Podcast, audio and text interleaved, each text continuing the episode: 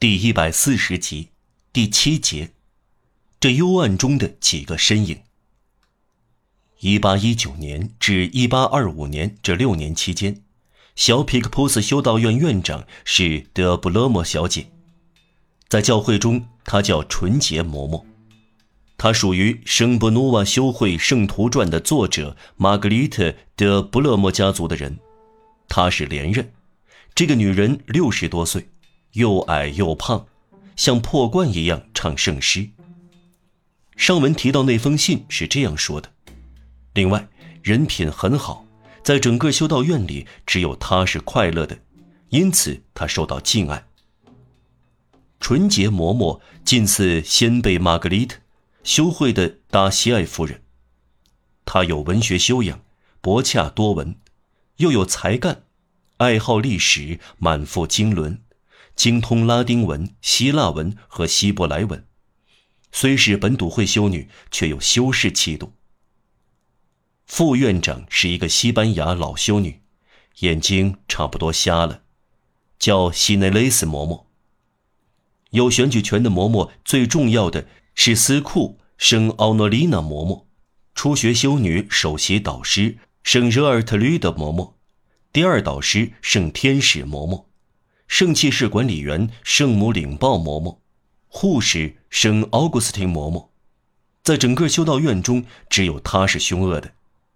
然后是圣梅什蒂的嬷嬷戈万小姐，非常年轻，声音动听。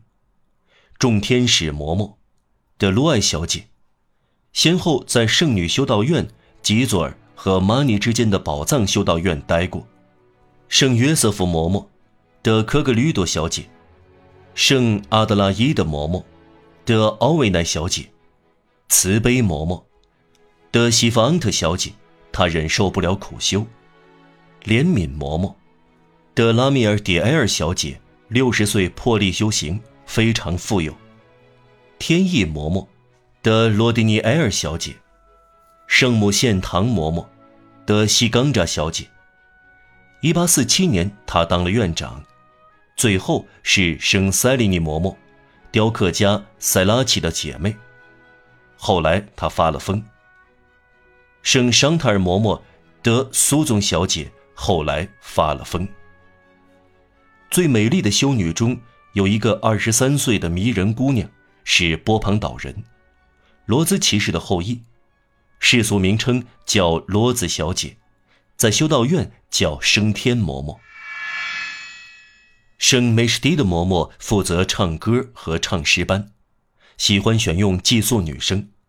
她一般配全音阶，就是说七个音阶，从十岁到十六岁各一人，并有相配的嗓音和身高。她让他们站着唱歌，按年龄排成一行，从最小到最大。看上去像少女组成的芦笛，天使组成的排箫。